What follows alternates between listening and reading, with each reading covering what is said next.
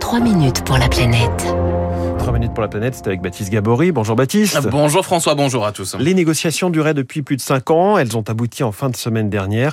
Les pays euh, méditerranéens se sont enfin mis d'accord pour une zone à faible émission en Méditerranée. Il s'agit des navires. Ils devront, à partir de 2025, utiliser un nouveau carburant moins polluant. Et oui, la Méditerranée sera classée désormais en zone euh, CK, obligeant tous les bateaux, depuis Gibraltar jusqu'à la zone d'attente du canal de Suez, à utiliser un carburant dont la teneur en soufre sera limitée à 0,1% contre 0,5% aujourd'hui. C'était une demande des ONG, notamment de France Nature Environnement, Elodie Martini-Costi et la pilote du réseau Océan, Mer et Littoraux de l'association. C'est une très bonne nouvelle pour la Méditerranée et surtout pour les gens qui habitent près des ports parce que FNE n'a cessé de dénoncer la pollution aux particules ultra fines et la pollution tout autour des ports. En Europe, on compte 60 000 morts prématurées par an à cause du transport maritime. Une bonne nouvelle car les oxydes de soufre hein, sont un polluant bien connu, notamment des riverains des grands ports méditerranéens comme à Marseille.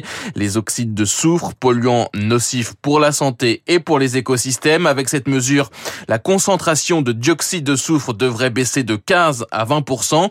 Autre conséquence positive sur la pollution aux particules fines. Laurence Ruil est la directrice de la stratégie et de la politique scientifique à l'INERIS. L'INERIS qui avait publié une étude en 2000 2019 sur les bénéfices environnementaux d'une zone à faible émission en Méditerranée. Il faut garder à l'esprit que euh, les oxydes de soufre sont également des polluants précurseurs à la formation des particules fines qui sont responsables d'effets euh, néfastes sur la santé qui sont maintenant euh, très bien documentés. Et avec cette, cette nouvelle mesure, on va pouvoir réduire encore les niveaux de PM2,5. Hein, c'est là-dessus qu'on se focalise le plus de 10 à 15 en fonction des endroits. Donc le, le bénéfice n'est pas négligeable du tout. En 2019, alors que les navires pouvaient encore utiliser un carburant hein, avec une teneur en soufre à 1,5%, l'ONG Transport et Environnement estimait que les 47 paquebots euh, du leader mondial des croisières Carnival avaient rejeté en 2017 sur les côtes européennes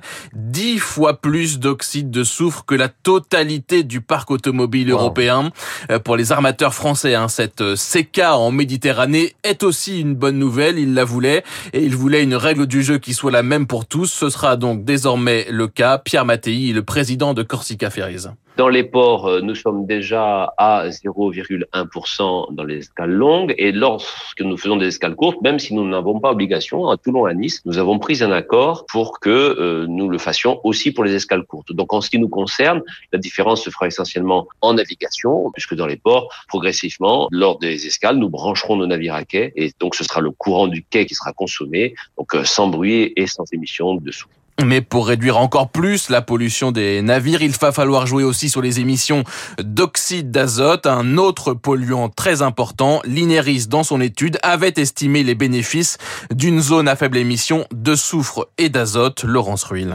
Si on veut aller plus loin, en effet, il faut également agir sur les oxydes d'azote, qui eux aussi vont être donc précurseurs de la formation des particules, vont être également précurseurs de la formation d'ozone. Donc là, on avait calculé à l'époque de cette étude où on combinait euh, les deux, les deux types d'actions que les bénéfices en termes d'impact sanitaire euh, pouvaient être trois fois plus élevés que les coûts des mesures. Cette zone à faible émission en Méditerranée doit être confirmée l'an prochain par l'Organisation maritime internationale et entrer en vigueur le 1er janvier 2025. Une planète bleue, vraiment bleue, pas grise. C'était 3 minutes pour la planète.